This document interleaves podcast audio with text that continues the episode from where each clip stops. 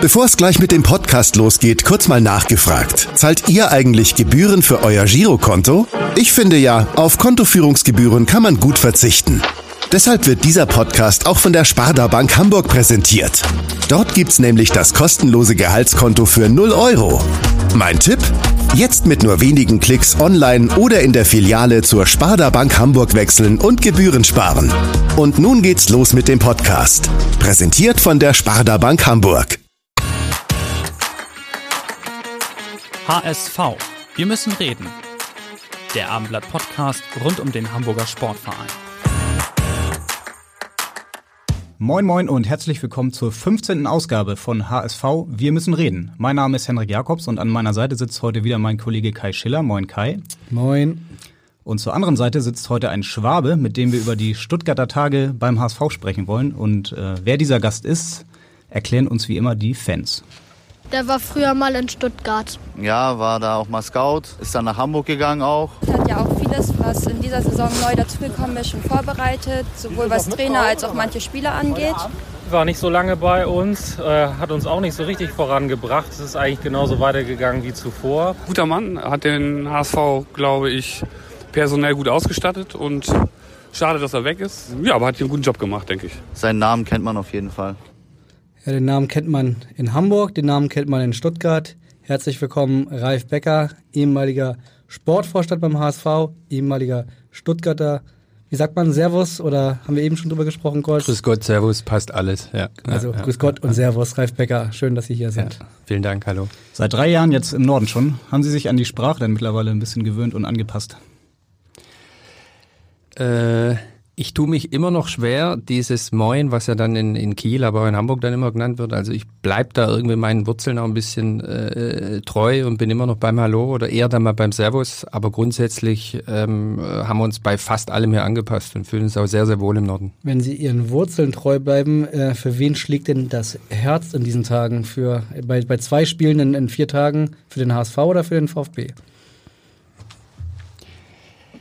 Also grundsätzlich für beide, ähm, was ja auch, äh, was die zweite Liga betrifft, grundsätzlich auch kein Problem ist. Also wenn beide äh, haben noch einen, einen harten Weg vor sich, aber es kann ja dann so sein, dass im Sommer äh, beide Mannschaften sich freuen können. Aber trotzdem ist es natürlich so, ich bin in Stuttgart groß geworden und habe äh, zu der Region, zu dem Verein, der VfB war mein Verein in der Kindheit, muss man sagen. Also ich war Früher hieß es noch A-Block im alten Stadion. Also ich war im Stadion, war richtiger Fan, war richtig äh, auch mit der Kutte dabei und habe für den Verein, ja, also es war dann mein mein mein Club. Gibt's und, die Kutte noch? Äh, nee, die gibt's glaube ich nicht mehr. Nee.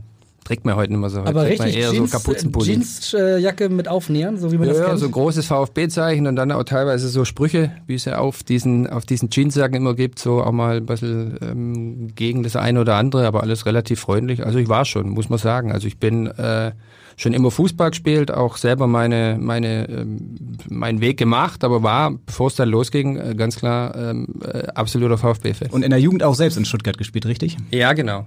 Also äh, kleinen Verein, wo ich groß geworden bin, in Hirschland angefangen und dann gab es früher die Talenttage, ich weiß nicht, vielleicht, vielleicht gab es die auch und dann durften sich die die Spieler vorstellen und dann habe ich mich da in der U13 äh, vorgestellt und durfte dann von der U14 bis zur U16 durfte ich dann selber beim VfB spielen. Aber vorstellen heißt, äh, Sie sind mit Ihrem Papa dahin gefahren und haben gesagt, ich würde gerne mitspielen und dann durften Sie mitspielen. Hat der Papa gesagt wahrscheinlich.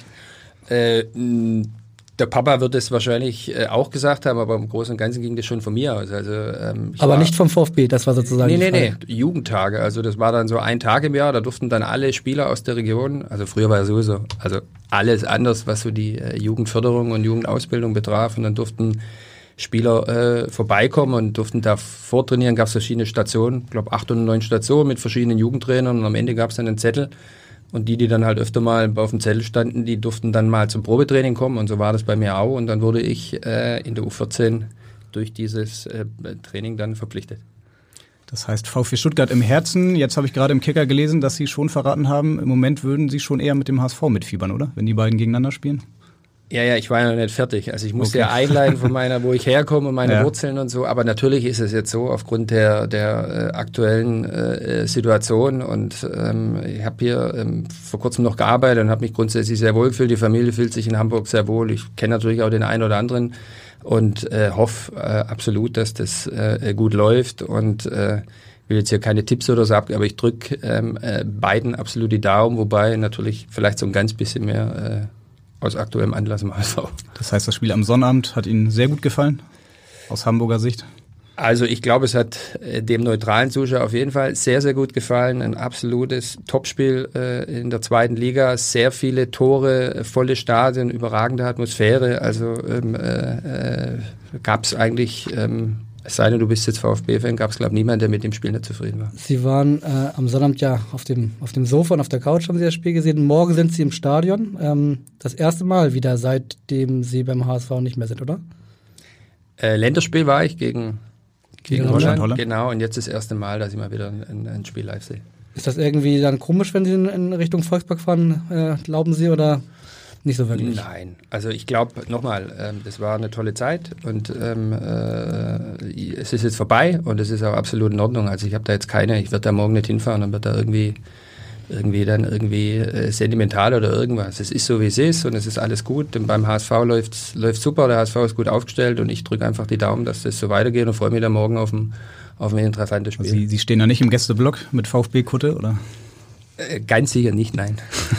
Ähm, das Spiel am Sonnabend war ja schon außergewöhnlich. Ich glaube, so kann man das, äh, so kann man das sagen. Was erwarten Sie denn morgen für ein Spiel? Ähnlich, ganz anders, ähm, auch, auch von der Auf- und Einstellung ähm, wird sich da Tim Walter, den Sie ja auch sehr, sehr gut kennen, äh, was ganz anderes überlegen oder was, was, was, was vermuten Sie?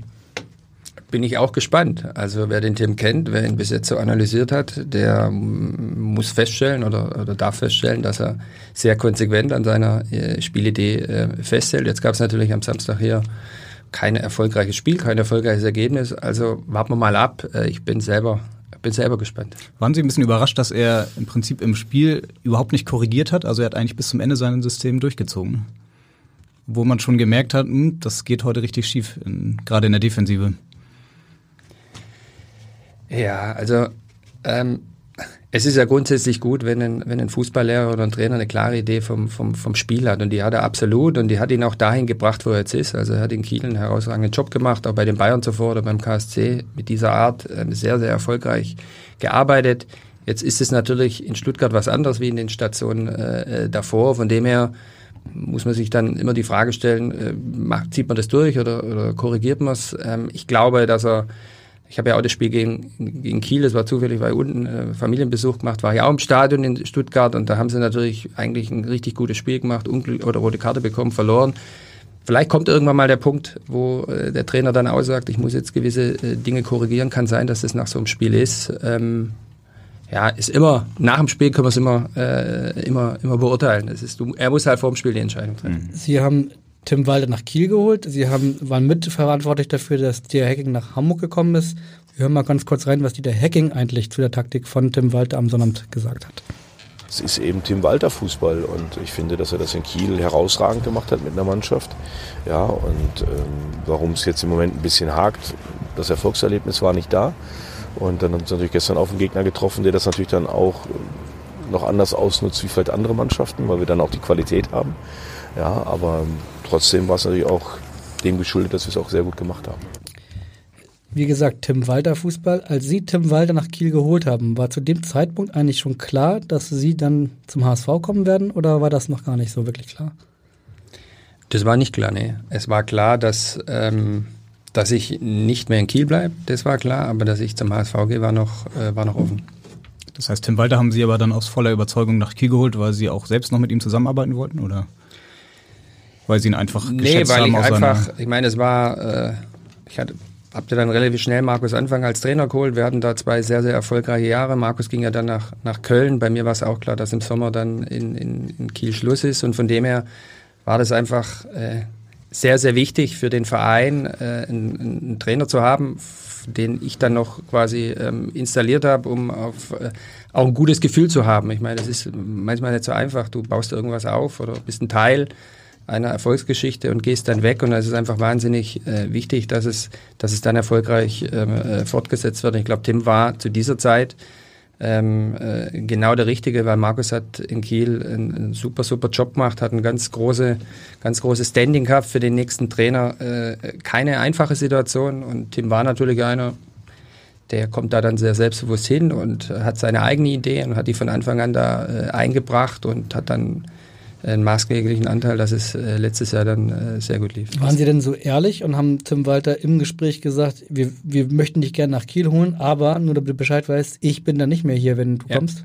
Ja, haben wir alles waren äh, turbulente Tage, so ein bisschen von der Kommunikation, aber ähm, es war mir dann einfach wichtig und auch für die ganze Sache war es wichtig, das ganz offen zu kommunizieren. Pass auf, so und so sind die Strukturen. Wir haben uns dann teilweise auch noch mit Spielern gemeinsam getroffen. Es war aber klar, dass ich äh, nicht mehr dabei bin und äh, wir wollten einfach den Übergang so gut wie möglich machen und so sauber und Tim war da in allen Themen zu 100 Prozent äh, involviert. Sie haben sich ja zwischenzeitlich auch mit Christian Titz damals in Kiel beschäftigt. Mich erinnert Tim Walter gerade mit seinem Fußball so ein bisschen an Christian Titz, mit dem, was er beim HSV letztes Jahr gespielt hat, auch mit einer großen Überzeugung auch dann vielleicht etwas beratungsresistent, dass er das dann nicht korrigieren wollte. Ähm, sehen Sie da Parallelen so zwischen dem Fußball von Christian Titz und Tim Walter? Ja, von der Art eigentlich weniger. Also ich denke, dass sie beide für eine, eine klare Idee haben, wie sie spielen wollen. Da gibt es auch noch andere Trainer in Deutschland, die auch eine klare Idee haben. Also was ja auch immer gut ist, ehrlicherweise. Was grundsätzlich äh, ich äh, sehr, sehr gut finde. Also wenn du, wenn du jemanden findest, der, der genau weiß, was er möchte. Ähm, wie es gerade schon gesagt hat, momentan beim VfB, das ist einfach ein Ergebnissport. Wenn man vor vier Wochen, wenn ich vor vier Wochen hier gesessen wäre, war der VfB, glaube ich, noch Tabellenführer, dann hätte man anders. Jetzt ist es einfach so, dass die letzten Ergebnisse nicht gut waren, dass sie relativ viele Tore kassieren, dass natürlich in so einem Verein dann Unruhe äh, auftaucht. Und jetzt muss man sehen, also es muss Tim sich halt mit seinem Team überlegen. Ähm, am Ende geht es um Ergebnisse, auch für ihn, wie für uns alle. Und jetzt muss er sich überlegen, ähm, äh, muss ich vielleicht gewisse Dinge ein bisschen anpassen oder gehe ich meinen Weg weiter und das, das, ähm, das, das, das werden wir sehen. Also äh, ich glaube, dass es wichtig ist für einen Trainer allgemein. Ähm, die Erfahrung habe ich auch gemacht, dass es gut ist, eine klare Idee zu haben, aber dass es genauso gut ist, auch immer offen zu hinterfragen. Ist vielleicht die Situation äh, dafür da, das so zu machen? Habe ich vielleicht den Kader, wie ich ihn mir vorstelle? Habe ich vielleicht das Material? Ähm, haben die Spieler vielleicht auch gerade das Selbstvertrauen, um das so zu spielen. Das muss man alles irgendwie in so eine Bewertung äh, mit reintun. Am Ende muss man dann äh, sich dafür entscheiden, wo man die höchste Wahrscheinlichkeit sieht, Erfolg zu haben, weil darum geht's ja. Also wir wollen, jeder in dem Leistungssport, wie wir uns bewegen, will, will Erfolg haben und das ist äh, das alles Entscheidende. Sie hatten eine relativ klare Idee auch, wie Sie den HSV führen wollen, als Sie vor ja, im Mai 2018 zum HSV kamen. Wir können vielleicht noch mal kurz reinhören, ähm, ja, was Sie damals gesagt haben. Einfach kann ja jeder. Also von dem her ähm, ist mir das schon klar, was hier auf uns dann zukommt. Aber seit 25 Jahren bin ich Leistungssportler in verschiedenen Bereichen, als Spieler, als Trainer, jetzt als Vorstand und ähm, mich reizen solche Aufgaben, mich reizt der HSV und mich reizt es hier mit den Verantwortlichen zusammen ähm, eine erfolgreiche Zukunft zu gestalten. Ja, einfach kann ja jeder, haben Sie gesagt damals. War Ihnen wirklich klar, was da auf Sie zukommt beim HSV? Ja, würde ich schon sagen. Also ähm, äh, egal, was da, was da irgendwie, ähm, äh, du hast es selber nicht erlebt, also ist immer was anderes, wenn du weißt, was auf dich zukommt. Und ich fand schon, dass ich grundsätzlich darauf vorbereitet war und dass es hier jetzt dann wenig gab, wo ich dann irgendwo äh, auf einmal dachte, ja, das, ähm, das gibt's ja nicht oder so. Es ist halt, es ist ein ganz großer Verein, das habe ich von Anfang an gesagt, ein wunder, wunderbarer Club mit fantastischen Fans, der auch die Jahre einfach ähm, ein bisschen äh, auf der Suche war, dann auch wieder irgendwie nach besseren Zeiten, nach erfolgreichen Zeiten und dann weiß man, was dann irgendwo ähm, äh, passiert. Also ich würde jetzt nicht sagen, dass mich gewisse Themen äh, über, überrascht haben. Das wäre die Trennung dann aber schon, oder? Dann fast ein Jahr später, auch wieder Ende Mai, ja, aber nochmal, ich habe jetzt auch vor ein paar Tagen mal ähm, auch bewusst jetzt mal monatelang nichts gesagt. Jetzt ist es auch mal gut. Der HSV ist super aufgestellt. Ähm, äh, das ist, ähm, ich habe, solange ich hier war, all das versucht, was ich äh, äh, entscheiden konnte und habe immer versucht, das Beste zu machen. Der, jetzt ist es vorbei, für mich vorbei. Ähm, ich gucke nach vorne, ich gucke nach, äh, äh, suche mir jetzt äh, eigene neue Aufgaben. Der HSV ist sehr gut aufgestellt und damit hat sich das. Also ich glaube, wir müssen auch aufhören, so grundsätzlich immer ähm, äh, es ist so, es ist immer so, es geht mal weiter und es ist mal irgendwas vorbei und dann ist es aber wichtig, relativ schnell nach vorne zu schauen und das mache ich auch. Und, ähm, und relativ schnell so nach vorne schauen, wenn ich kurz unterbrechen darf, ist bei Ihnen, finde ich, ein ganz guter Stichpunkt, weil Sie haben relativ schnell ähm, sich äh, bemüht um eine Lösung mit dem HSV und die war dann auch schnell da. Sie sind frei, haben eine Vertragsauflösung gehabt. Ähm, das ist jetzt gerade zum Beispiel beim HSV in der Vergangenheit nie der Fall gewesen.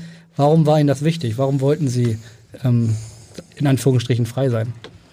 Also nicht unbedingt deswegen, um vier Wochen später gleich wieder das, äh, die nächste Aufgabe anzugehen. Also mir war dann schon klar nach der Freistellung, ich meine, ich habe ja gerade die, die, Situation mit dem Tim Walter in Kiel ähm, geschildert. Das heißt, das Jahr davor gab es äh, nicht einen Ruhetag. Also es ging dann direkt von, äh, von Themen Kiel in die Themen Hamburg rein und es war sehr, sehr intensiv. Die letzten drei Jahre waren sehr, sehr intensiv und ähm, ich habe dann erstmal auch, muss man ehrlicherweise sagen, die ersten Wochen äh, auch mal genossen, auch mal abschalten zu können. Also ein bisschen ähm, kein Fußball, ein bisschen Familie, ein bisschen Kinderthemen, alles, alles Mögliche und auch mal irgendwie ein paar Hobbys nachzugehen.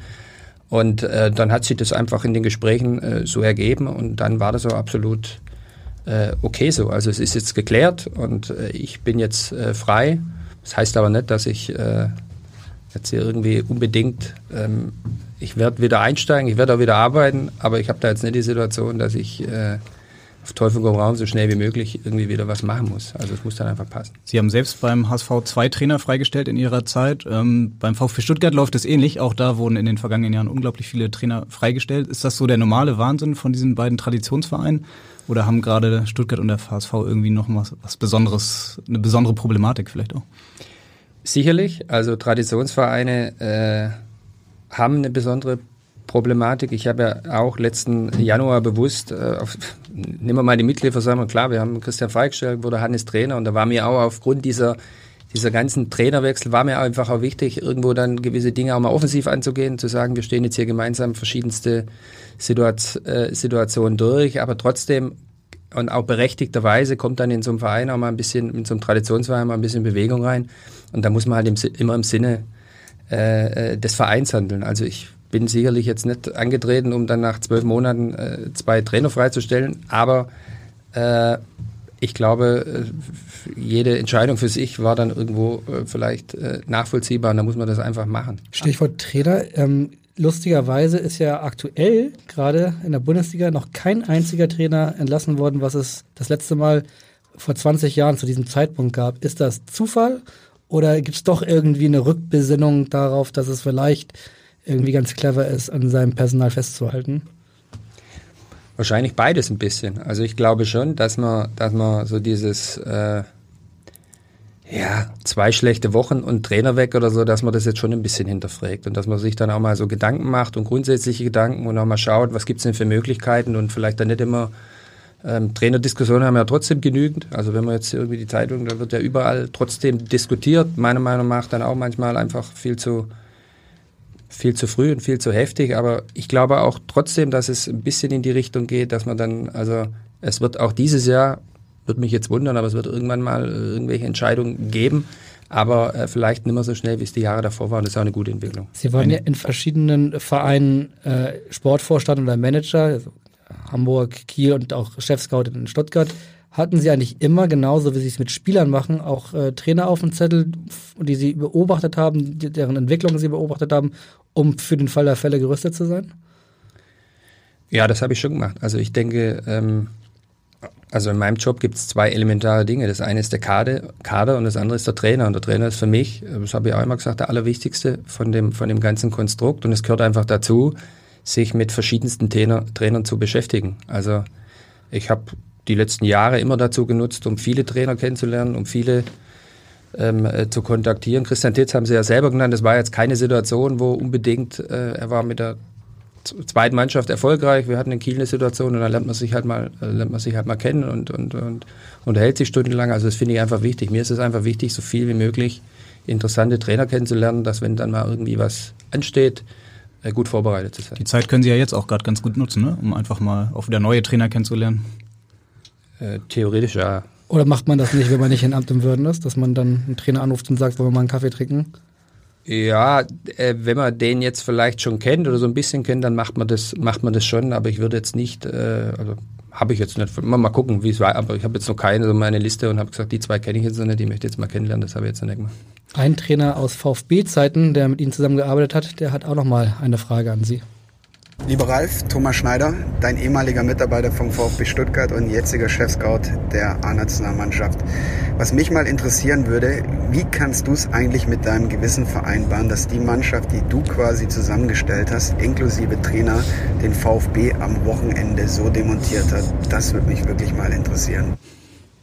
Ja, sehr gute Frage. Wie ist das mit dem Gewissen? Und dem Herzen und der Kutte zu vereinbaren.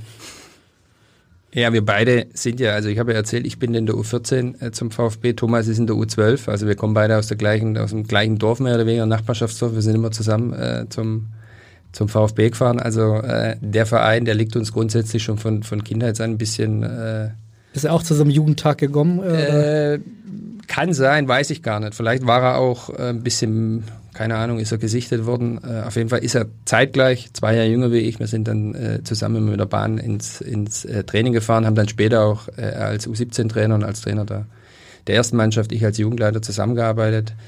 Ähm, ja, also war ein bisschen Spaß von ihm, schon alles gut. Wobei er schon recht hat, dass sie den Kader des HSV, der jetzt ähm, da ist, und auch den Trainer ja entscheidend mit ähm, ausgesucht haben. Das ist ja schon dann noch für sie eine besondere Situation, oder? Wenn sie jetzt die Mannschaft sehen. Ja, aber ich habe das, hab das gerade schon mal gesagt. Also ich habe bis zu meinem letzten Tag äh, immer mal besser, mal schlechter versucht, äh, alles so zu machen, dass ich ähm, einen guten Job abliefere und das Thema ist jetzt vorbei. Meine Zukunft ist jetzt irgendwo woanders, der HSV. Und das finde ich viel, viel wichtiger für alle Fans, ist momentan sehr, sehr gut aufgestellt. Ich kenne, äh, gut, Dieter Hecking haben wir schon gehabt, ich kenne Jonas Bold äh, sehr, sehr gut, kenne Michael Mutzel sehr, sehr gut. Ich weiß, das sind klasse Leute und die sind sehr gut aufgestellt. Ich wünsche mir einfach, dass sie dieser Konstellation die nächsten Jahre ähm, erfolgreiche, gute Arbeit abliefern, weil das haben einfach alle, und da gibt es ganz, ganz viele HSV-Fans, das haben alle verdient, dass äh, jetzt diese Verantwortlichen ähm, äh, die nächsten Jahre einfach gute Arbeit abliefern. Und für mich ist das ja. Thema, nur mal ganz kurz, ich will da auch gar nicht mehr, ist alles gut, ich schaue nach vorne, ich freue mhm. mich, dass auch ähm, gewisse Dinge einfach dann ähm, gut funktioniert haben und äh, weitergeht. Aber Dieter Hecking, um das nochmal vielleicht zu thematisieren, der passt schon mit seiner Art richtig gut zum HSV, oder? Das ist schon die Erkenntnis so der ersten Wochen. Ja, natürlich. Ich meine, äh, es gibt wahrscheinlich in Deutschland äh, nicht, nicht viele Trainer, die äh, über so eine äh, Persönlichkeit und so eine Erfahrung äh, verfügen äh, wie Dieter Hecking. Also ähm, ich habe ihn ja dann auch ähm, in Gesprächen kennengelernt. Ich habe ihn auch zuvor äh, nicht richtig kann. Wir haben uns da mal unterhalten und da merkst du natürlich schon, dass da jemand ist, der, der ganz genau weiß, äh, was er in Zukunft, der aber trotzdem auch, und das fand ich auch sehr gut, ähm, trotzdem auch reflektiert, sicher auch reflektiert, auch schaut, was, was braucht er und was möchte er vielleicht ändern und wo kann, man, wo kann er noch eine Unterstützung haben, was braucht die Mannschaft und eine klare Idee einfach hat, wie er, wie er das hier angeht. Und ähm, Nochmal, es sind jetzt, wie viele Spieltage sind gespielt? Es läuft jetzt super. Wir, äh, man muss ja immer aufpassen. Ja, Sie kennen Wochen, das ja von der vergangenen Saison. Woche für Woche, momentan alles gut, so muss es weitergehen. Momentan läuft alles super. Ich glaube, Dieter ist ein Glücksgriff für den äh, HSV und macht es äh, sehr, sehr gut und tut dem Verein wahnsinnig gut. Und ähm, wir müssen einfach in Ruhe arbeiten lassen und nicht ähm, zu viel dann über das Gute reden, sondern einfach arbeiten. Das heißt, Sie können sich aber schon richtig gut mit dem HSV jetzt freuen, wenn Sie sehen, wie erfolgreich er ist. Ja, absolut. Also ich meine, solange ich jetzt nicht wieder irgendwo anders äh, arbeite, äh, ist doch klar. Also ich wohne jetzt hier, wir fühlen uns wohl. Ähm, ich habe hier das äh, erlebt, wie und das ist, mein, ich will es einfach nicht so dahin sagen. Du erlebst dann einfach in diesem Jahr, äh, wie die Fans einfach danach lechzen, hier einfach mal wieder Ruhe zu haben und Erfolg zu haben. Und das ist schon eine Sache. Ich habe vorher selber erzählt, ich komme selber, ich bin selber als Fußballfänger irgendwann mal angefangen, als Kind irgendwann angefangen und Natürlich ist es jetzt irgendwie Business und Geschäft und aber das war für mich schon außergewöhnlich hier zu erleben mm, bei, bei allen Spielen, äh, wie, wie alle einfach nur hoffen, dass es dem HSV wieder gut geht. Und von dem her freue ich mich einfach, dass gefühlt jetzt einfach vieles, vieles gut läuft und wir alle hier und die Fans im Stadion jetzt gegen den VfB, aber auch wegen verschiedenen, waren ja verschiedene Spiele oder verschiedene Aktionen auch. Thema Jatta zum Beispiel, wo einfach wo du wieder stolz sein kannst, HSV-Fan zu sein. Und das ist einfach ein schönes Gefühl. Hatte das ein ganz gutes Stichwort. Ähm, den haben Sie noch im vergangenen Winter, habe ich, ja genau, im vergangenen Winter ähm, eine Vertragsverlängerung gegeben. Hätten Sie ihm eine derartige Entwicklung zugetraut? Weil ich glaube, wir sind uns einig, dass der in den letzten zehn Monaten den größten Sprung vielleicht sogar aller Zweitligaspieler gemacht hat, oder? Es wäre natürlich jetzt super zu sagen, klar, hätte ich mir. Sie können ja einfach nein, die Wahrheit sagen. Nein, nein, nein. Was? Sie können einfach die Wahrheit sagen. Nein, die Wahrheit ist, dass ähm, äh, Bakker das äh, richtig gut gemacht hat, dass man immer berücksichtigen muss, dass er wie im Gegensatz zu allen anderen Spielern, äh, die hier ab acht oder zehn oder zwölf oder immer eine gute Ausbildung hatten in NLZs waren, er einfach noch ein Steigerungspotenzial hat und wahrscheinlich immer noch hat, was die anderen irgendwie vielleicht äh, nimmer haben. Und äh, wäre jetzt gelogen zu sagen, äh, klar war das, sondern es war einfach zu sehen, da ist einer mit einer ein wahnsinnig guter Typ, mit einer wahnsinnigen Power, äh, mit einem riesen Tempo, der fußballerisch noch Entwicklungspotenzial hat und ähm, von dem her war man dann halt auch sehr froh, dass er sich dann langfristig äh, für den HSV entschieden hat, dass es natürlich so läuft wie jetzt. Ähm, super. Haben Sie seine Geschichte verfolgt, bevor Sie beim HSV waren schon? Das war ja schon eine bemerkenswerte Geschichte, als er ja. dann kam und eigentlich alle dachten, huch, äh, wer ist das? Und äh, der kann ja eigentlich gar nicht so richtig Fußball spielen. Trotzdem hat er dann einen Vertrag bekommen und dann hat man gemerkt, so, oh, doch, da entwickelt sich sehr, sehr schnell was. Na, mir war also ich habe das nur am Rande so verfolgt. Ich ähm, wäre jetzt falsch zu sagen, ich war da total im Thema. Was mir nur aufgefallen ist in der Vorbereitung, also mal weg, äh, es immer der andere hat sich wehgetan. Ich weiß nicht, ihr seid ja auch immer im Training. Das sieht man sehr häufig im Training, ja. Zweikämpfe, Bagger, immer der andere, egal wer. Also wir können jetzt den Henderson Innenverteidiger, egal welcher Spieler, es tut sich immer der andere weh. Und das ist eine Riesenqualität. Also er tut einfach weh und er hat eine brutale Power und ähm, ist ein guter Junge und kann sich noch weiterentwickeln. Und von dem her hat er ja auch seine Zeit gebraucht, muss man ja sagen. Es war ja letztes Jahr nicht von Anfang an richtig gut. Das hat sich auch erst so hinentwickelt. Er hat auch ein paar Strecken gehabt, wo er dann auch nicht so, ähm, auch wie der eine oder andere seine Leistung auch nicht so gebracht haben. Aber du hast einfach gesehen, dass da jemand ist, wo du ganz viel Fantasie hast. Sie haben gerade gesagt, ihr, oder Sie haben neulich im Kicker-Interview gesagt, eine Ihrer Stärken ist es auch, Entwicklungen einzuschätzen. Wenn Sie jetzt irgendwann mal wieder Sportvorstand oder Manager bei einem anderen Verein sind, ist das ein Spieler, ja, dem sie eine Entwicklung noch weiterhin zutrauen und der dann auch für den, vielleicht einen anderen Verein, bei dem sie arbeiten, interessant wäre? Auch da, also nochmal, das hört sich dann immer. Mein Job ist einfach, einen Kader zu planen und Spieler zu beurteilen. Da liege ich auch mal falsch. Also, aber wenn ich fünf Spieler beurteilt sollten halt, sollte ich halt nicht fünfmal falsch liegen. Also grundsätzlich geht es darum, einfach eine Qualität zu beurteilen.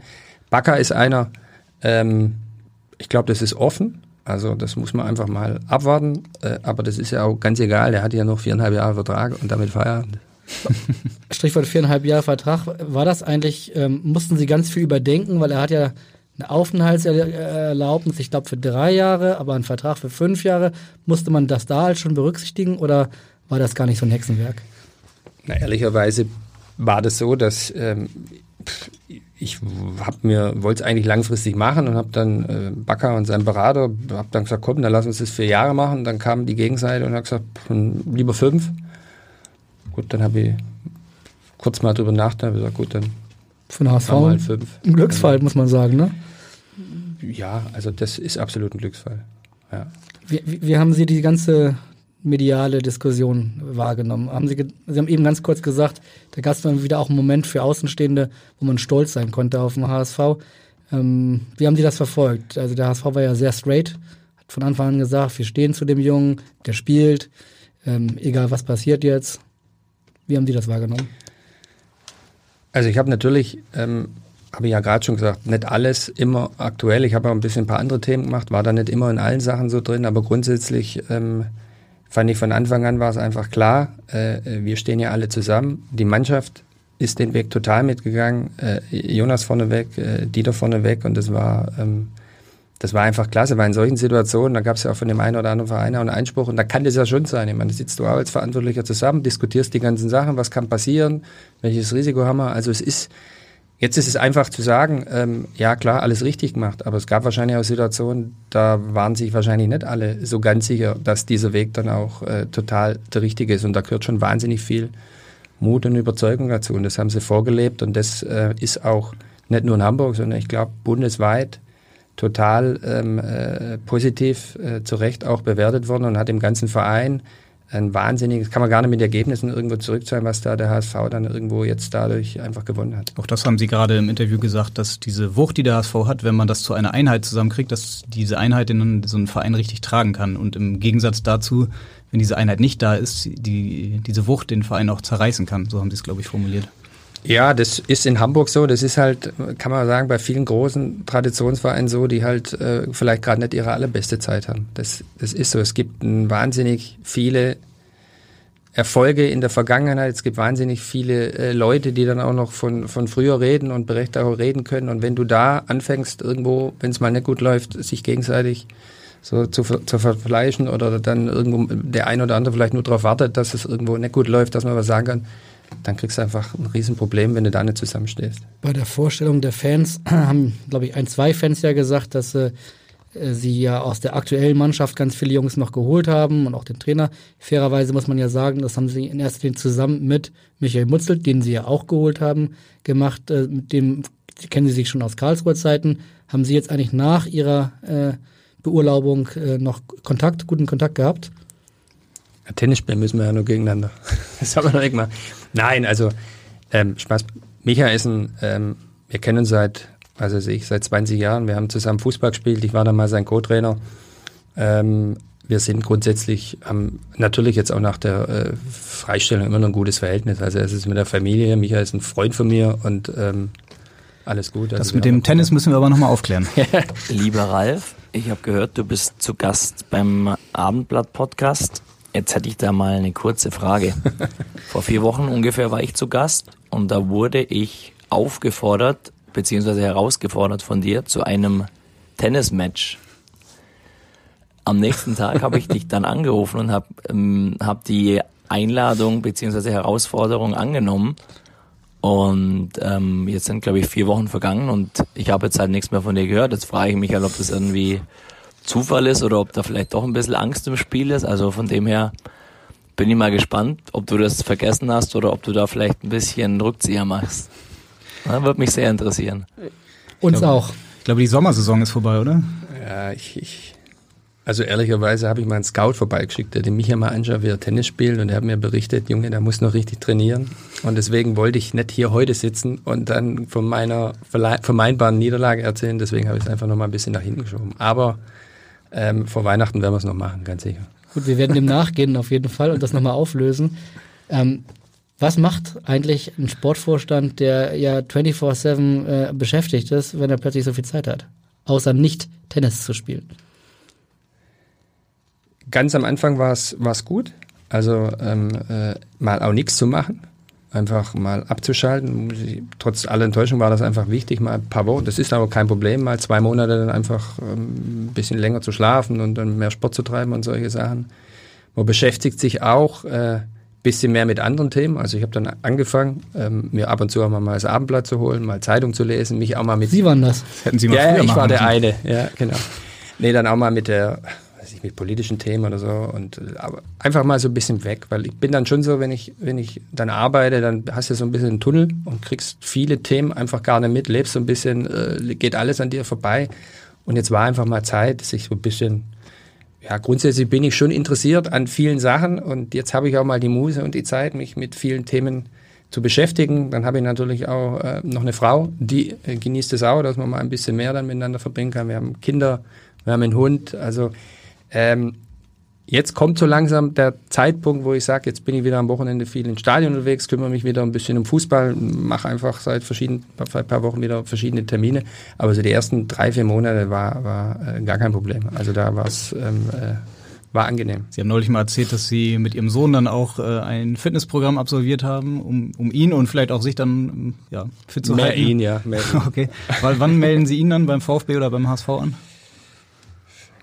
Ja, also das ist manchmal, also er spielt bei der U17 von Holstein Kiel und ähm, ist da total zufrieden. Die haben ja auch eine sehr, sehr gute Jugendarbeit und ist auch ein ehrgeiziger Kerle. Ähm, äh, und jetzt schauen wir einfach mal. Also das ist, er will, er will auch seinen Weg machen, ist auch manchmal gar nicht immer so einfach, wenn der, wenn der Papa dann auch im Fußball arbeitet, also dann separat da so ganz weggetrennt und äh, irgendwo sein Ding zu machen und das ist eins der positiven Dinge. Ich kann ihm jetzt relativ viele Spiele ähm, äh, anschauen, ich kann ihn begleiten, bin da jetzt auch ein bisschen im Thema drin und das genieße ich auch einfach da jetzt mal ein bisschen mehr die Vaterrolle zu Sind auch übernehmen. sein Berater gleichzeitig oder hat er schon einen? Ihr wisst ja, also ähm, vom Vater lässt man sich ja grundsätzlich gar nichts sagen. Also Eben. auch wenn er meint, er hat Ahnung, aber bei meinem Sohn komme ich da irgendwie gar nicht an. Das heißt, er, er hat einen Berater oder? Er hat keinen Berater, nein. Das braucht er auch nicht. Also der soll jetzt mal Fußball spielen. Ähm, er braucht jetzt äh, er braucht jetzt keinen Berater. Aber er hätte schon das Potenzial, dann auch mal irgendwann mit Fußball ein bisschen Geld zu verdienen? Ja, also das ist noch ganz, ganz weit weg. Also das sagt man, wir, wir reden hier immer so locker drüber. Ich habe beim VfB, ich sehe das in Kiel beim HSV, wir wissen selber, dass die wenigstens am Ende da durchkommen und ganz viele ähm, äh, Träume und Hoffnungen da reingelegt werden. Das will ich gar nicht. Das Einzige, was ich ihm immer sage, Junge, gib alles, 100 Prozent, jedes Spiel, jedes Training, ruf alles ab und am Ende schauen wir mal, was rauskommt. Aber der Sportvorstand Becker wäre wahrscheinlich happy darüber, wenn mehr U17-Spieler so wären, dass sie nicht gleich mit ihrem Berater vor der Tür stehen. Ne? Das ist doch eigentlich mittlerweile fast die Regel, oder nicht? Ja, wenn du dann, sag mal, so das Niveau ähm, Nationalmannschaft oder so Topspieler bei den großen Vereinen ist schon die Regel. Aber in Kiel muss man, da gibt's natürlich auch das Thema Berater, aber das ist jetzt nicht so, dass da ähm, äh, jeder Spieler einen Berater hat. Und ich glaube persönlich, dass es für die Entwicklung der Jungs grundsätzlich gut ist, wenn sie keinen haben. Sie hatten mit Sicherheit keinen als Spieler selbst? Oder wer hat sich Ja, da irgendwann hatte ich dann ja immer, ähm, also als Jugendspieler gar keinen. Und dann gab es immer verschiedene Leute. Also ich war auch immer derjenige, der hat dann äh, öfters mal auch gewechselt. Ja, das haben wir auch gesehen, zum Beispiel von der TSF Ditzing, sagt man das so? Ja, direkt zu Bayer Leverkusen. Ähm, wie kam das? Rainer Kallmund hat der Sie Sie dann direkt angerufen oder war der beim Training oder wie ist das passiert? Nee, früher gab es ja noch so, so einen Länderpokal. Äh, Da war ich, also Württemberg, hat Württemberg gegen Bayern gespielt, Länderpokal. Und dann waren die Scouts halt ähm, äh, bei, bei den Spielen. Und von, bei Bayer Leverkusen war dann ein Scout und hat das Spiel angeschaut. Und dann äh, äh, habe ich einen Anruf bekommen. Von Rainer Kallmund? Ja, nee, wir haben, ich habe mich da mit Kalli in, äh, im Käfer in München haben wir uns getroffen. Genau, Käfer in München. Und haben wir dann, und dann haben wir ver verhandelt. Das Dann hat er gutes Essen aufgefahren und äh, Ja, das war, ich weiß gar nicht, ich weiß äh, genau, er hat, äh, also er hat dann auf dem Blatt Papier oder umgedreht, hat er den Betrag draufgeschrieben, den er jetzt bereit ist, mir zu zahlen. Und ich sollte dann sagen, ich hatte dann aber zu der Zeit wirklich auch einen Berater dabei, war aber ein kleiner. Wir sollten dann sagen, was wir so wollten. Und er hat den Zettel aufgeschrieben. Und dann haben wir eine Summe gesagt, was wir uns vorstellen. Und dann hat er es umgedreht und dann war es ähm, Deckungsgleich. eigentlich war es deckungsgleich und von dem her war die Verhandlung äh, in, äh, war damit beendet. also ich dachte, die, die Zettel werden hin und her geschoben, bis dann irgendwann die Summe passt. Ja, bei den Großen dann. Also bei mir ging das dann schnell. War aber schon ein großer Schritt dann damals, ne? nach, nach Leverkusen. Sie haben da auch ab und zu gespielt, nicht so viel. Ja, wie war das? War da der Schritt zu groß noch, oder? Also wenn du bei der TSF Ditzing spielst, das war damals noch dritte Liga, da gab es ja keine Regionalliga, es gab auch keine dritte Liga, war Oberliga, war ein Drittligaverein, hat sehr viele, weiß nicht, habt ihr vielleicht recherchiert, haben viele gute Spieler dann gespielt, über Ditzing auch den, den Sprung gemacht. Ähm, dann kriegst du so eine Anfrage von Leverkusen und dann musst du das machen. Ich war ja, ich war ja Vertragsamateur, also die haben mich ja, also haben sie mir natürlich so nicht gesagt, aber jetzt weiß ich ja, wie das Geschäft funktioniert. Du hast ja dann, warst im 27-Mann-Kader, warst dann halt einer der vier Vertragsamateure und erstmal so gedacht, oben mittrainieren und unten spielen. Aber es war einfach so, Stepanovic Trainer und ähm, ich habe alles reingeknallt, was ich hatte. Wahrscheinlich dann das Pulver schon relativ früh verschossen und habe es dann geschafft, in der Vorbereitung mich so zu präsentieren, dass ich dann beim ersten Bundesligaspiel äh, auf dem Platz stand. Ähm, war äh, eine total tolle Zeit. Zu groß der Schritt, weiß ich nicht. Im Nachhinein würde ich sagen, ich war wahrscheinlich kein, kein richtig guter Erstligaspieler. Ich war eher so ein, ähm, ähm, ein anständiger Zweitligaspieler. Wie oft hat äh, Stepanovic Lebe geht weiter gesagt? Äh, wahrscheinlich sehr, sehr oft, ja. Ist jetzt schon eine Weile her. Er hat ja, nein, das war, es war ja einfach irgendwie auch eine andere Zeit. Also Steppi war ein totaler Kalli und Steppi und draußen und da war Leverkusen und die ganzen, da war die, da Bernd Schuster Tag gespielt, Rudi Völler gespielt. Das war die Zeit, wo die ganzen Großen da waren. Das war natürlich ein wahnsinniges Erlebnis. Wer war denn so der größte Mitspieler, den Sie hatten in Ihrer Karriere? Na, jetzt hab Rudi ich Völler? Ja, habe ich gerade schon zwei genannt. Bernd Schuster? Ja, also viel mehr. Gut, die ganzen, wer war da noch? Ulf Kirsten? Kirsten, Tom, Sergio. Ja, also das waren schon, also viel mehr geht ja nicht. Sie haben gesagt, Sie haben alles reingeknallt damals in Leverkusen. Wenn man so ein bisschen recherchiert und sagen viele, Sie haben in Ihrer Karriere nicht immer alles reingeknallt. Da wäre vielleicht noch mehr möglich gewesen. Das ist schon richtig, ja. Also auch das muss man ehrlich äh, analysieren. Das ist mir auch wichtig, das stimmt. Also ich hatte, ich habe ja erzählt, ich habe in der U14 beim VfB gespielt und bin dann irgendwann mal in der U19, weil ich bei den Stuttgarter Kickers bin immer übernommen worden und hatte in der Jugend ähm, wahnsinnig viel in meinen Fußball investiert. Dann bin ich nach Ditzing gegangen und einfach äh, gefühlt war es dann vorbei. Und so über diesen Umweg äh, dann wieder die Chance bekommen, so über den zweiten oder dritten Bildungsweg wieder dann nach, nach Leverkusen. und äh, habe mich dann irgendwie so ein bisschen auch von meiner Einstellung da eingependelt, dass ich, stimmt, also ich habe nicht immer alles gegeben, ist richtig. Es ist ganz ehrliche Analyse. Hm. Immerhin eine Erkenntnis auch. Ich glaube, dass mir das in meinem Job jetzt ähm, vielleicht sogar helfen tut, weil man, äh, also grundsätzlich mag ich ja auch Spieler, die, die vielleicht ein bisschen schwieriger sind, aber wenn man sie hinbekommt, die dann außergewöhnliche äh, Fähigkeiten haben. Das wissen wir ja selber. Ich meine, es gibt die Spieler, die funktionieren eigentlich immer und dann gibt es vielleicht den einen oder anderen, der ist dann so ein bisschen schwieriger, aber wenn der dann ins Laufen kommt, dann macht er halt Dinge, die die anderen nicht machen. Und das ähm, äh, bilde ich mir auf jeden Fall ein, dass wenn man vielleicht selber ähm, so ein bisschen ein Gefühl äh, oder die Situation so ein bisschen dann auch ähm, äh, verstehen kann, hat man vielleicht die Möglichkeit, den einen oder anderen Spieler dadurch ein bisschen besser zu verstehen. Sie haben jetzt mehrfach nochmal Ditzingen gesagt. Was ist denn eigentlich das Ditzingen-Geheimnis? Also wenn ich mir angucke, äh, Ralf Becker natürlich, Sean Dundee, Mario Mandzukic, Serge Gnabry, Tim Leipold und, und, und. Freddy Bobic. Freddy Bobic. Ja, also mittlerweile spielt ja, glaube ich, die TSF Ditzing wieder in der Kreisliga. Also es ist irgendwie, es ging mal los, da war der, der Eberhard Ruf und der Hans-Peter Mandel, das waren zwei Investoren aus Ditzing, Unternehmer, die haben dann mal in der Kreisliga gesagt, wir wollen diesen Verein nach oben führen. Da sind sie, glaube ich, innerhalb von acht Jahren siebenmal aufgestiegen. Also in der dritthöchsten Liga. Äh, jetzt genau wieder den, den gleichen Weg in die andere Richtung macht. Das war ein Vorort von Stuttgart und die, die es beim VfB oder bei den Stuttgarter Kickers ähm, nicht so richtig gepackt haben, die sind nach Ditzing gegangen. Also war schon eine Adresse. Und dann hat man da ein wahnsinnig, und das ist mir so hängen geblieben, ein wahnsinnig familiäres Umfeld, ein super Miteinander, aber natürlich irgendwie eine geile Truppe, die einfach zusammen den Erfolg haben wollten. Und das haben wir aber auch, ich habe es ja auch selber gesagt, da sind wir auch gerne mal feiern gegangen oder waren mal unterwegs und haben das so weg, wie man es halt jetzt lernt, so hier, keine Ahnung. Mein Fußball hat sich auch verändert. Heute muss man im Spiel mehr laufen wie es damals, aber das war einfach eine Sie geile sind Truppe. nicht so viel gelaufen, munkelt man.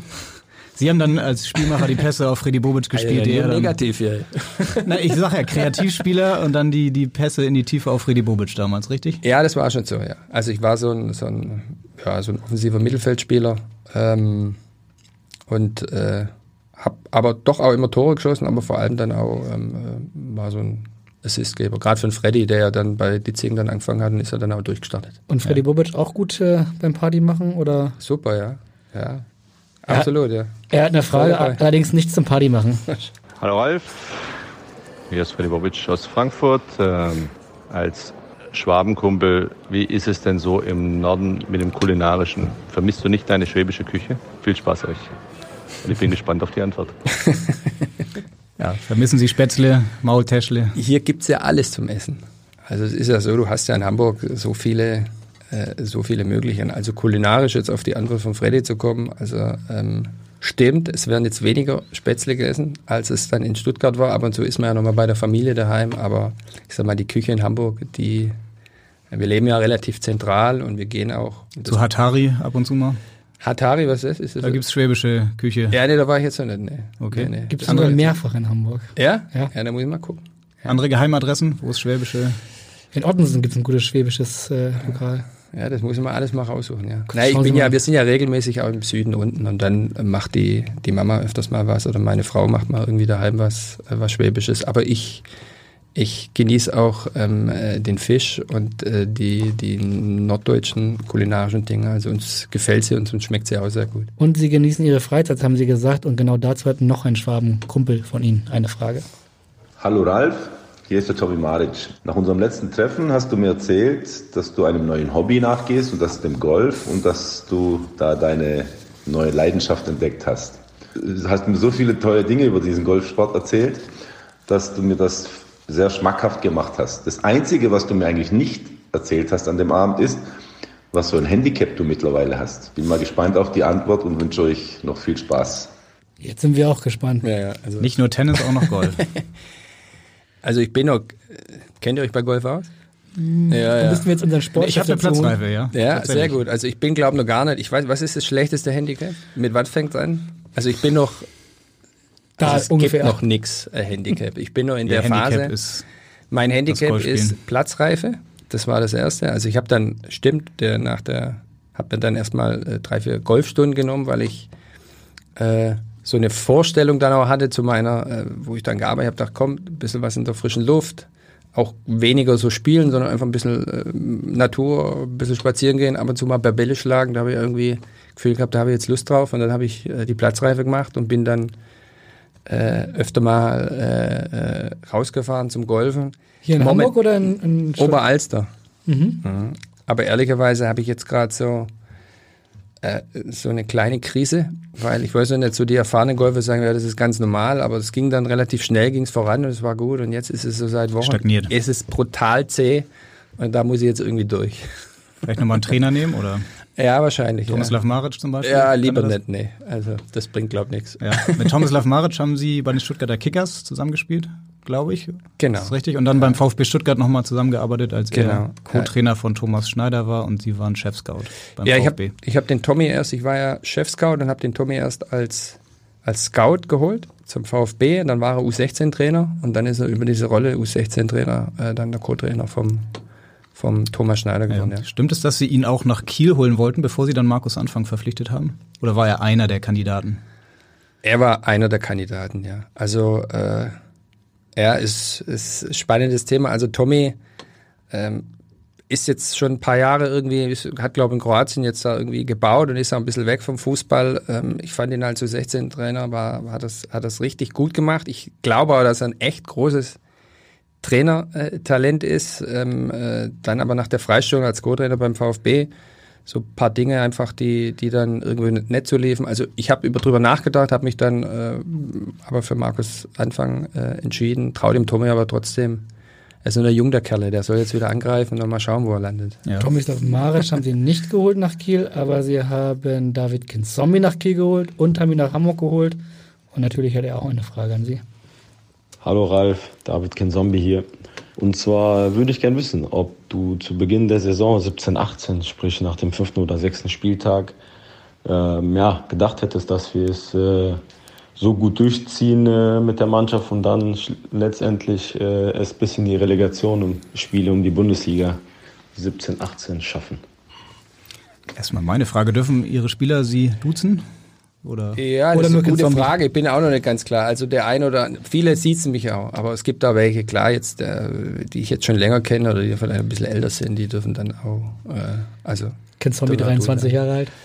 Ja, aber ist ein alter Hase. Also wer den David, ähm, ähm, aber das muss man, Gideon Jung, jetzt fange jetzt fange ich mal damit. Gideon, ähm, deswegen nehme ich mal das Thema David Gensum. Ich habe letztes Jahr, wir haben ja aber viele, oder ihr versucht ja aber die Sachen immer ganz anständig darzustellen. Gideon, muss man ehrlicherweise sagen, hat letztes Jahr in der Rückrunde eine schwierige, schwierige Phase gehabt. Nach seinem Knorpelschaden. Nach seinem- Alle dachten, er stabilisiert die Mannschaft, hat richtig. nicht ganz geklappt. Genau. Und ähm, dann war auch, und das habe ich auch ein bisschen ähm, wahrscheinlich dann falsch auch analysiert oder so, war auch so eine Situation, ähm, äh, wo man einfach feststellen muss, nach so einer Verletzung, wenn du halt ein halbes Jahr ausfällst, dann brauchst du halt einfach Zeit.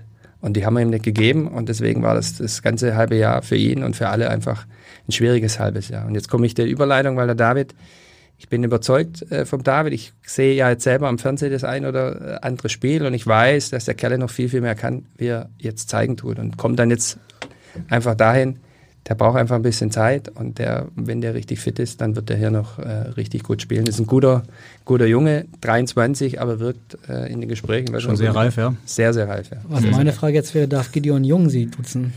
Der ist 24. Äh, ich glaube, er hat mich gesiezt, aber wenn wir uns jetzt sehen, äh, kann er, vielleicht hört er ja den Podcast an, er darf mich, äh, kann er mich dann einfach mal duzen. Mit Sicherheit hört er den. Gideon Jung haben Sie ja eigentlich vor der Saison empfohlen, vielleicht nochmal ein Jahr woanders zu spielen, um dann stärker zurückzukommen. Haben Sie seitdem nochmal wieder Kontakt gehabt, dass man vielleicht nochmal sagt, so, hm, sorry Nein. oder.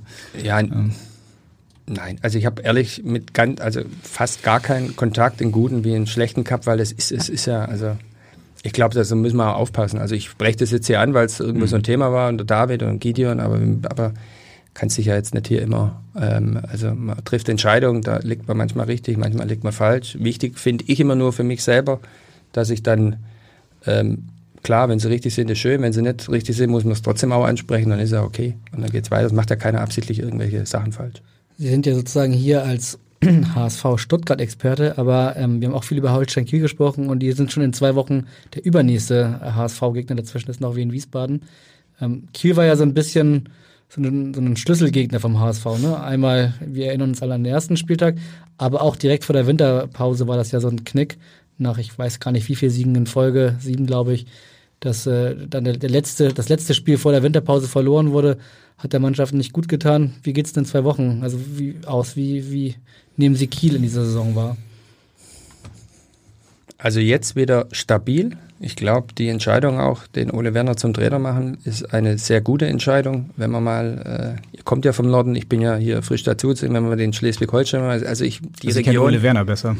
Ja, aber die Region lechzt ja einfach auch danach, mal einen Trainer ähm, äh, zu haben, der, der aus der eigenen äh, Abteilung kommt, der ein Kieler ist, der ein Schleswig-Holsteiner ist und der da irgendwo seine Wurzeln hat. Ähm, ich habe mich super wohlgefühlt, aber äh, auch der ein oder andere Trainer ist dann weggegangen. Jetzt haben sie mal einen und der Ole ist ein zu meiner, zum, in meinem ersten Jahr hatte man 14 Tage interimsweise äh, den, den Cheftrainer gemacht, bevor Markus Anfang dann ähm, äh, quasi eingesetzt wurde. Und dann hat man schon gesehen, oh, das könnte eventuell spannend werden. Und von dem her glaube ich, Kiel ist, hat eine gute junge Mannschaft, ist jetzt wieder eine richtige Einheit. Habe das Gefühl, da steht jetzt wieder eine Truppe auf dem Platz, die, die gemeinsam irgendwo funktioniert. Das wird für den HSV äh, in Kiel in Kiel tun sich alle grundsätzlich irgendwie schwer, wird eine ganz schwierige Aufgabe. Das kannst du natürlich packen, aber da wird dann nichts geschenkt. Mhm. 2017, 18 hat David Kinzombie gerade angesprochen, nur in der Relegation dann gescheitert. Ja. Hätten Sie gedacht, dass es danach trotzdem so gut weitergeht? Dann kam ja Tim Walter, den haben Sie selbst geholt. Dann war es ein sehr gutes Jahr. Jetzt hat man eigentlich schon wieder gedacht, jetzt wird es wahrscheinlich äh, wieder schwer für Kiel. Wie schätzen ja, nee, Sie das wäre also Kiel ein? Also dieses letzte Jahr, das war herausragend, wenn man einfach mal das Jahr davor vornimmt. Wir kennen ja alle den Fußball und du steigst dann auf, dann hast du die Euphorie, dann tust du in der Relegation Zeit an, dann gehen ähm, viele Spieler weg, der Trainer geht weg. Also dann ist es nicht außergewöhnlich, wenn dann irgendwo mal ähm, irgendwo so ein Bruch kommt. Den Bruch gab es überhaupt gar nicht. Kiel hat letztes Jahr äh, fantastisch äh, Fußball gespielt und haben genau diesen Erfolgsweg ähm, äh, äh, weiter fortgesetzt. Grundsätzlich ist die Struktur natürlich so und der Verein auch so, dass ähm, bauen jetzt ein neues Stadion, dass es einfach toll ist, wenn dieser Verein einfach die nächsten Jahre in der zweiten Liga eine feste Größe wird. Also ich glaube, ähm, das ist immer wichtig. Du kannst dann immer außergewöhnliche Erfolge haben, wenn du vernünftige Ziele setzt. Also es ist immer trotzdem immer wichtig zu sagen, äh, wer sind wir und wo stehen wir? Und am allerersten geht es mal darum, äh, Punkte zu holen und uns äh, zu etablieren und erstmal uns hinten abzusetzen. Und wenn es dann oben äh, siehe Paderborn letztes Jahr, wenn das dann am Ende mal durchschießt, dann, dann, dann mhm. geht man das mit. Aber du kannst nie mit dieser, mit dieser Zielsetzung in eine Runde gehen, weil dann äh, wird das nicht laufen. Wobei Sie das damals ja relativ ambitioniert gesagt haben, ne? dass Sie mit Kiel auch so schnell wie möglich aufsteigen wollen, glaube ich sogar. Das war ja, ja gut, für das den war, Verein schon eine sehr markante Aussage. Ja, aber das war, ähm, es war nicht auf ein Jahr gemünzt, sondern es war so, natürlich, du ich habe bis dahin in dieser Funktion noch nie gearbeitet und ich hatte irgendwie, ich habe ja dann meine ganzen Stationen, habe gedacht, okay, pass auf, ich glaube, ich bin da jetzt gut drauf vorbereitet, ich habe alle Bereiche gehabt und will mich aber auch irgendwo, will da nicht irgendwie hinkommen, sondern ich will einfach, brauche ich für mich, ich glaube auch, dass es für Verein gut ist, eine klare Zielsetzung. Wo wollen wir hin, wo wollen wir sein? Jetzt war Kiel 25 Jahre lang Dritt- oder Viertliga-Club. Die Infrastruktur ist für einen Drittligaverein war super und die wirtschaftlichen Möglichkeiten waren auch gut, muss man sagen. Und deswegen ist das, finde ich, nur berechtigt zu sagen, okay, wenn ich jetzt hier drei Jahre äh, Geschäftsführer bin, dann muss ich ganz klar den Anspruch haben, aufzusteigen. Also ich kann hinterherkommen und sagen, jetzt schauen wir mal. In Dass es natürlich nach dem ersten Jahr so lief, äh, das äh, war natürlich äh, top, aber grundsätzlich die Zielsetzung, die fand ich total berechtigt. In Kiel hat es ja in dieser Saison dann ungewöhnlich äh, laut gescheppert, Trainer, äh, Sportchef. Gab es in irgendeiner Sekunde mal äh, die Überlegung, nach Kiel zurückzugehen? Nee, Lange Schweigen? Nee, nee, nee, nee. Also das war eine tolle Zeit und ähm, äh, werde ich immer auch im, ähm, äh, so, so behandeln. Wir haben da wahnsinnig viele, auch, auch ich dann selber für, für meinen Weg, also muss man sagen, ich habe da zwei ganz tolle Jahre gehabt. Ich stehe nicht auf dem Platz, ich bin ja der Trainer. Ich habe da einfach dann Leute, die dann das alles irgendwie umsetzen. Das war eine wahnsinnig tolle Zeit und so halte ich das auch irgendwie in Erinnerung. Aber ähm, das, ähm, was jetzt die Zukunft betrifft, ähm, ähm werden andere Dinge irgendwie geplant. Was könnte denn der nächste Schritt für Sie sein? Wollen Sie wieder als Manager dann auch bei einem großen Verein arbeiten? Hat so dieser Traditionsverein, ja, hat Sie das gepackt? Ist die Lust auch schon wieder da? Ich habe ja gesagt, also jetzt sind, Also ich würde mich jetzt grundsätzlich wieder so aufgestellt fühlen, dass ich jetzt äh, wieder irgendwas machen kann. Aber ich habe jetzt nicht die Situation oder so, dass ich sage, ich muss jetzt hier so schnell wie möglich, wenn da irgendwas ist. Also nach meiner Freistellung war erstmal so das Thema 2019 einfach mal so ein bisschen abschalten, vielleicht auch mal ein paar Dinge auch mal nutzen. Also ich habe jetzt auch die Möglichkeit, wir haben jetzt vorher über Trainer geredet, vielleicht weniger Trainer, aber mal irgendwie das Netzwerk in anderen Bereichen so ein bisschen auch vielleicht im Ausland so ein bisschen auszuweiten, um wenn man dann irgendwo wieder einsteigt, noch ein bisschen besser dann aufgestellt zu sein. Das ist ja auch eine Entwicklung, dass mittlerweile die Manager auch häufiger freigestellt werden. Ne? Früher waren es eigentlich immer die Trainer, mittlerweile sind die Schuldigen auch häufiger die, die Sportdirektoren. Ja, finde ich ja grundsätzlich total auch in Ordnung. Also ich nochmal, das ist auch okay. Klar, es stellt sich dann immer die Frage so allgemein, ähm, äh, ja, wann macht Sinn, wann macht es keinen Sinn? Aber ich klar, also wenn, ich kann ja nicht hier Manager sein und kann dann einen Trainer nach dem anderen raushauen und da sitzen und denken, ja gut, dann kommt halt dann so. Also das würde ich auch ungerecht finden, weil ich, das muss schon so sein, dass auch der Sportdirektor oder Manager oder Vorstand äh, bewertet wird. Von Trainern, die freigestellt werden, hört man immer mal wieder, dass äh, die die Zeit nutzen, um dann auch mal irgendwo zu hospitieren. Ich hatte jetzt gerade vor zwei Wochen äh, Hannes Wolf äh, im Gespräch, der hat erzählt, dass er in Freiburg für ein paar Tage war beim Christian Streich. Was ich noch nie gehört habe, ist, dass ein Manager irgendwo hospitiert hat. Wahrscheinlich schwierig wegen Verträgen oder so. Oder könnten Sie sich das auch vorstellen?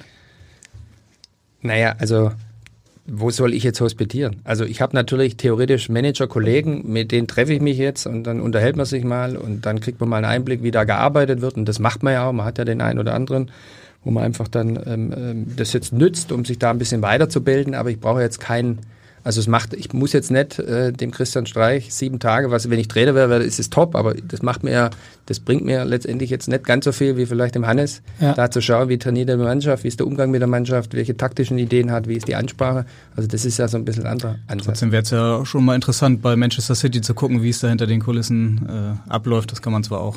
Ja gut, das wäre für uns alle, glaube ich, bei interessant. Netflix sehen oder bei Amazon. ja, ja.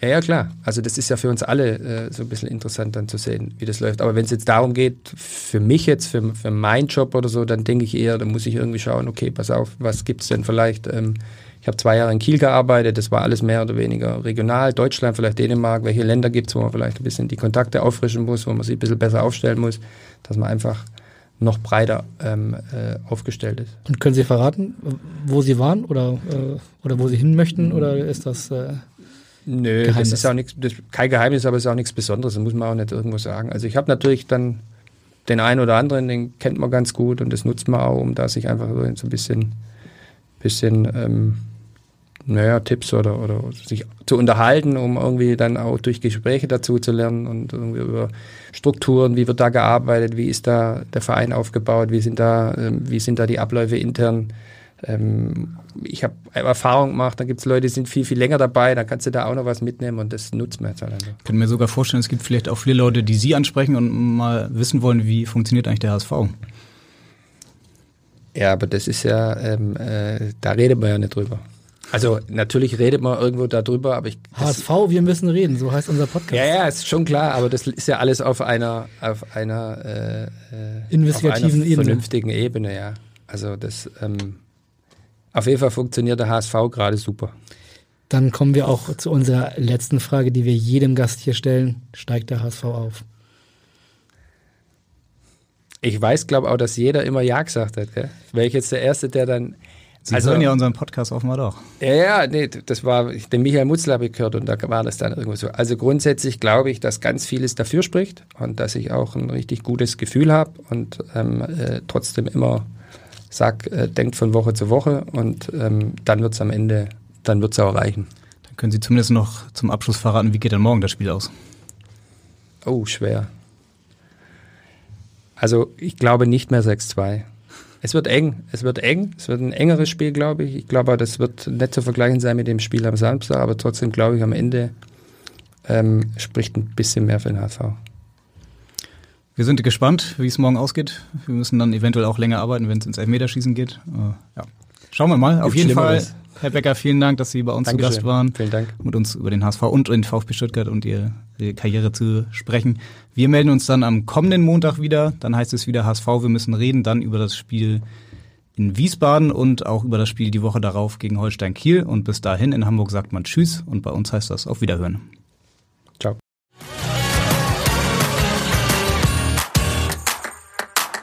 Weitere Podcasts vom Hamburger Abendblatt finden Sie auf abendblatt.de slash podcast.